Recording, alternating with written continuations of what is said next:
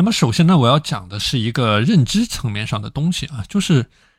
昨天这个学员他提到的坚持啊或者执行，那你一定要理解到它是时间管理的一个最基本、最基本的基本功啊，它是一个非常非常非常简单的过程，它也是一个非常非常非常困难的过程。所以你的整个执行力的管理和你的自律呢，它不是一个很高深的学问，它只是在比拼你的基本功。这个叫做大道至大道至简的一种概念啊。所以，那么针对这个话题呢，我想讲具体的几个点。那么，在你去做好你的执行力的坚持，包括你的执行力的管理怎么动起来之前呢，你是要有一个非常重要的概念，这个也是我提出的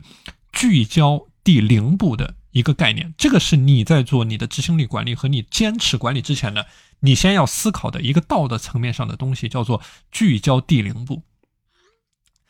那像我们有的学员啊，那么我们有的这个修行的学员啊，那每天的时间非常的紧的，那么一周呢是有超过一百多个小时的时间的利用的，所以你会发现，特别是针对我们这样的一些学员啊。就每天做的事情非常的多，你你做的事情越多，你会发现你的时间越不够用，就会出现这样的一种情况。所以啊，在我们做好你的坚持的执行力管理的时候，你要理解到你的时间管理的第一要义啊，就是不要去尝试管理时间。这个就像一个什么概念呢？就是你工厂生产的流水线啊。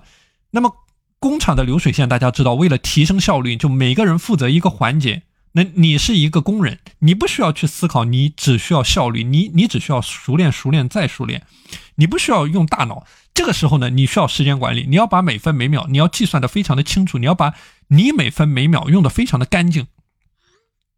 但是在你的实际生活当中啊，特别是针对这种执行力低下，或者说两个极端啊，一个是执行力的低下，一个是过于的忙碌，那么这两个极端。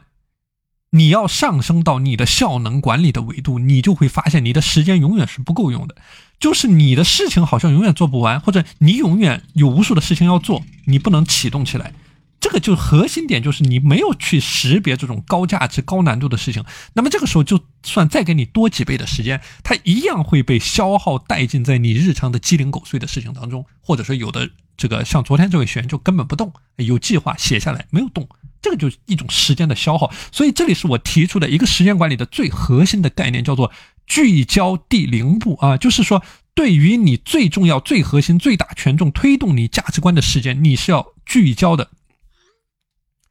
那这个聚焦体系它什么意思呢？它是聚焦什么呢？它不是说首先就是上手就去做，相反，你要聚焦在你的思考、你的战略、你的策略、你的方向、你的趋势，这个是道。啊，这个是道，这个是时间管理的道，这个就是你的思维，思维就是你思考的维度。你在高的维度上面思考，你做任何事情一日千里；你在低维度上，你反复的来回打转。像我们的有的学员啊，每天的事情太多了，或者我们有的学员，那么每天工作时间，他的工作的时间就是那么四个小时，那么这四个小时你怎么把它用好，而不是在一个低维度上反复的来回打转？所以这个是我谈到的聚焦第零步。那么要根治你的时间不够用，或者你的时间完全不用起来的这样的一种问题，你必须在第零步上面去发力，就是你要做到极致的思考、极致的复盘、极致的推演。所以这个是我给到很多学员的一个非常重要的建议啊！如果说你在这个目标，像我们有的这个做企业的学员，那么出现了这种目标不清晰的一种概念，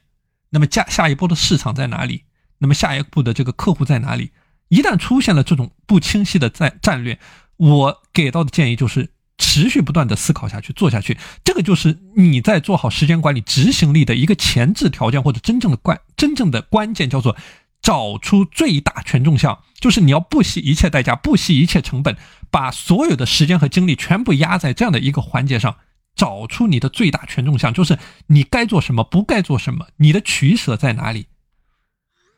所以我讲时间管理聚焦战略的时候呢，为什么说聚焦、聚焦再聚焦，舍弃、舍弃再舍弃，完成极致的断舍离的一种概念？所以你要实现这样的一种水平，你才能够在术的层面上，你做好你的执行力的聚焦、执行力的管理。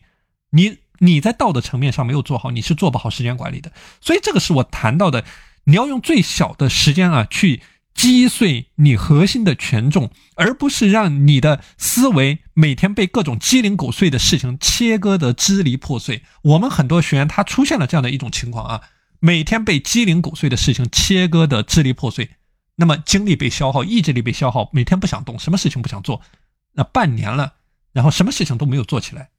或者有的学员每天觉得自己做了很多的事情，觉得自己把每一分每一秒都榨干了，实际上并没有做到点儿上。所以这个是我给大家首先要讲的第一个话题：你怎么样在道的层面上去聚焦第零步的一个概念？这是一个非常重要的一个核心的，这是一个非常重要的核心的概念啊。那么下接下来呢，我们说一下具体的数。那首先啊，我要给大家谈到的是我之前给大家分享到的每日立三式的。这样的一种概念啊，每日立三事。所以你有了这种第零步的思维啊，接下来你就要有具体的动作啊，具体的动作就是我谈到的每日立三事。那什么叫做每日立三事呢？为什么这些这个学员的执行力这么差呢？为什么半年了都没有启动呢？每日立三事就是说，每天早晨你睁开眼睛的时候。你首先要思考的就是今天的这三件事是什么？你把这三件事啊理解为你给自己立的一个规矩，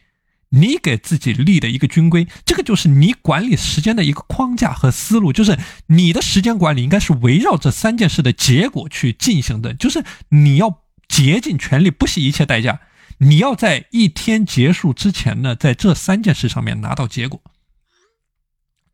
所以这三件事啊，应该是你每天管理时间的一个提纲。一旦你管理时间的结构清晰了，那么你会想尽一切方法去优化你每天的时间利用。这个时候，你的精力不会散，你的执行力会提升。你每天是有一种主心骨的概念在这里，你每天是有一种充实的概念啊。所以你要渐渐的形成这种习惯，给自己立下这种规矩。那么这三件事情是无论如何你不能耽误的，就算再烂。就算你做的再烂，你必须在一天结束之前拿出一个最低可交付标准出来。这个是我之前讲到的，这个叫做 MVP（Minimum Viable Product） 一个概念，就是你每天在睡觉之前呢，呃，你每天在开始之前，你都要和自己进行对话，连续的问你自己这三个问题啊，三件事情是什么？你像我给这个大家举过我自己的例子啊，我。到了今天，我完成了超过四十二万字的时间管理的原创文章的创作，我收获了超过十九万的粉丝。其实，成为了多家主流自媒体的认证的讲师、签约的作者，就是通过这种最简单的时间管理的思维。而且，这个只是我生活的一个部分，一个小的部分，我的时间管理的文章的输出。所以，这个就是一个非常简单的一种概念，就是你要通过这种时间管理的框架性的结构的思维。非常简单的框架性的思结构的思维，去把每一件小事去落地，那么日拱一卒啊，这个叫做聚沙成塔的一种概念。你想象一下，一天三件事，一周二十一件事，一个月九十件事，那么一年是多少？一年是一千零九十五件事情。这个就是你真正的时间管理的结果在这里。所以你就算再懒，你就算做事情。就像我们昨天这个学员提到，你就算做事情再三分钟的热度，你把这一千多个、一千零九十五个三分钟的热度加起来，你都能够把这个水烧开了。所以这个是我们很多学员存在的问题。那比如说他每天工作，那么就三四个小时，这个到他的极限了。但你在这四个小时以内，怎么样把这三件事情给做好？这个就是你要去反复去思考的一个问题啊。这个是第二个点。那么第三个点呢，我想给大家讲一下啊，在你践行过程当中，你要去注意的一些细节。那比如说，我之前给大家分享的你的扫除障碍的一种过程。我之前给大家讲过一种概念，就是你的自律呢是一种概率上的游戏啊，你要想尽一切办法去实现你概率上的成功。所以，一个好用的方法就是你去扫清一切的障碍。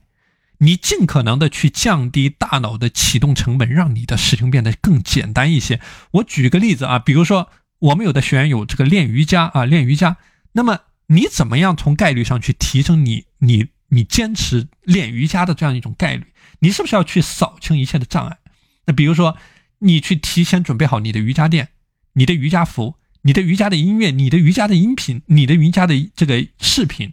就第二天你。结束了白天一整天的工作，你回到家之后，你所有的一切东西全部准备就绪，你立刻可以投入到瑜伽这件事情上面来，你没有任何的阻碍，你的大脑的启动成本非常的低，你马上可以做做起来把这件事情，你不需要多余的任何动作。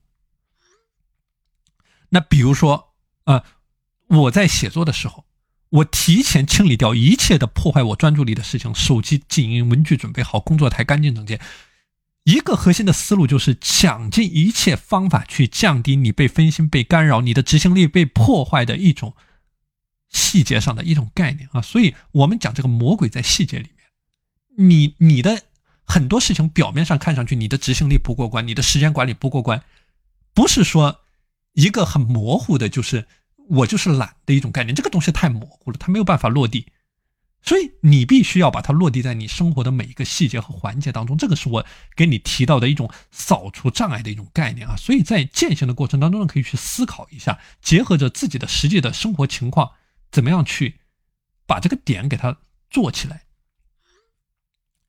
那那么另外呢，是我我之前给大家分享过的啊，这种。摆脱及时享乐的一种概念啊，那么很多人的这种时间的漏洞、时间的黑洞，都来自于这种这种及时的享乐。为什么很多人做事情没有恒心，没有办法持之以恒？那说出来可能一大堆的理由：贪吃、贪睡、贪图身体上的享乐，喜欢刷视频、玩游戏、网购，一大堆的东西。所以这种东西啊，它是瞬间让你的感觉这个爽爆。一种飘飘然的感觉，就是我们之前谈到的及时的满足。那么，这种及时满足最大的特点就是快感褪去之后，你需要更多的刺激，你才能够获得同样的快乐。你如果达不到这种多巴胺的边际递减的效应，你的大脑一旦适应了这种快乐啊，那你的阈值会提升，阈值会提升，就是说你要更多的这种刺激，你才能够得到同样的快乐。你之前刷一个小时的视频，你获得一百分的快乐。你第二天你要刷两个小时视频，你才能够获得对等的快乐。如果你得不到这种对等快乐，那么你会加倍的空虚、迷茫、焦虑、不知所措、无言以对。那这个就是很多人所出现的问题。所以你把你的大脑啊理解为一个小孩你越是放纵这个小孩啊，那么这个时候他的脾气越差，那么变得越加敏感易怒，就越会追求这种更加刺激、更加出格的事情。所以。出现这样的情况，就是你下一次即使原封不动的把这个事情照照做一遍，你也没有办法获得同等的快乐。所以，这个是我反复给大家提到的一个观点，就是你最好的一种方法就是不要去启动这种及时满足的刺激，你要保持你自律状态的平稳。那么，就像你在大海上面去驾驶一艘小船一样，那么随时有波浪朝你拍过来，你要怎么样去保持？你的这这艘小船的平稳，那一个核心的点，不要去启动你的大脑，不要陷入到这种时间的黑洞当中。那么这个时候，你就不存在从这种黑洞当中抽身出来的风险。那最后一个话题啊，就是我想给大家谈到的，你在执行力的管理的过程当中，你要去坚持做事情的过程当中呢，一定要去学会享受你的不确定性、不适感。为什么我之前在反复的提到你要保持一种适度的饥饿感？为什么你要保持在这种饥饿感的边缘啊？这种饥饿感的边缘其实和你在坚持做执行力的管理它是同等的概念。你之所以做不到自律呢，你是在不断的逃避这种不确定性，你在不断的躲进你的舒适圈里面，你没有体会到这种做难事必有所得的一种快乐啊！所以你要。突破能够系统性的突破这种舒适圈，实现你的执行力的持续的提升的，这个像我之前给大家提到的啊，包括刚才讲到的这个每日立三式或者三只青蛙，或者说呢，就是用一些非常简单的方法。那像我之前给大家提到的，你把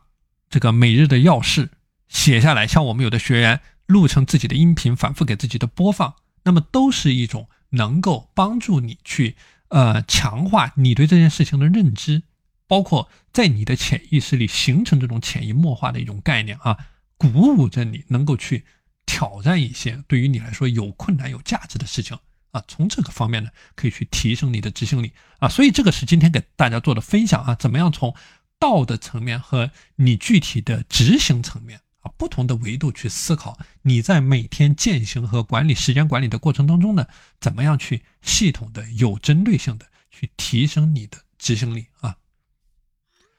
好的，今天的内容和大家分享到这里。如果想要加入到我的自律的社群呢，可以添加我的微信五幺二四九零五七五五幺二四九零五七五。我们下期节目再见。